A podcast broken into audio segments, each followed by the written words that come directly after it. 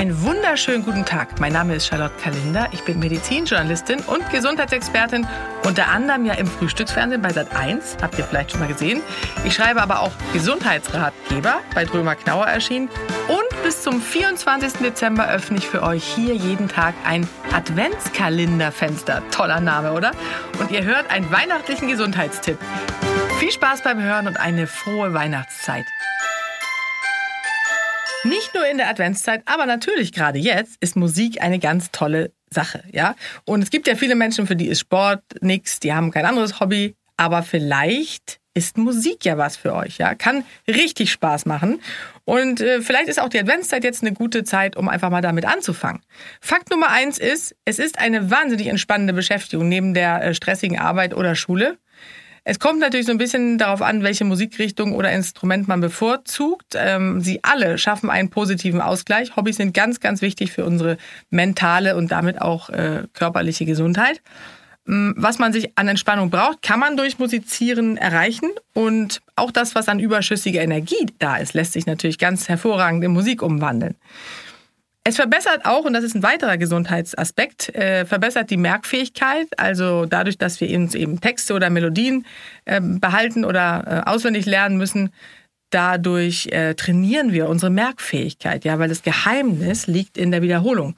Durch das Proben und Wiederholen der Stücke, bis sie sitzen, ähm, behilft man sich mit ganz vielen bildhaften Eselsbrücken und dadurch wird die graue Masse in Wallung gehalten und beansprucht. Macht also auf jeden Fall schlauer und nicht dümmer.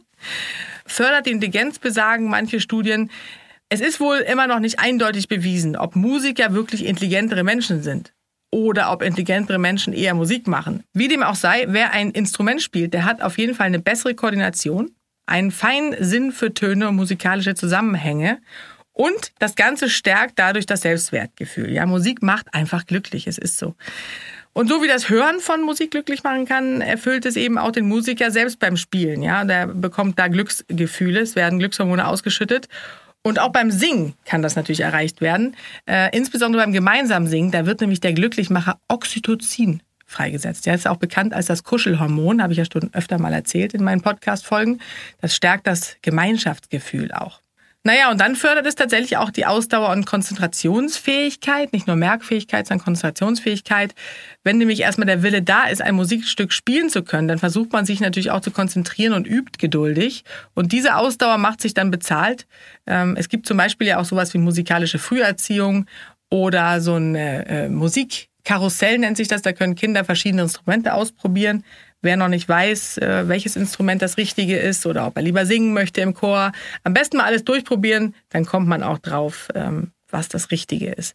Kinder tun sich manchmal ein bisschen schwer mit dem Üben. Deswegen ist natürlich, vielleicht ist keine gute Idee, zu früh anzufangen, weil die Kinder dann schnell die Lust verlieren, wenn sie immer nur beim Klavierspielen Tonleitern üben müssen. Außer die Ausnahmetalente, die machen das natürlich total gerne.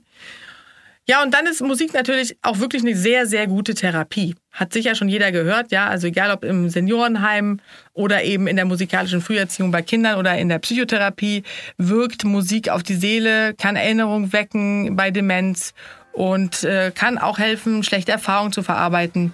Man kann beim Schreiben von Songs äh, gut seinen Frust abbauen, sagen Singer, Songwriter und so auch Erlebtes verarbeiten. Also Musik macht einfach glücklich. In diesem Sinne eine glückliche Adventszeit, euer Adventskalender.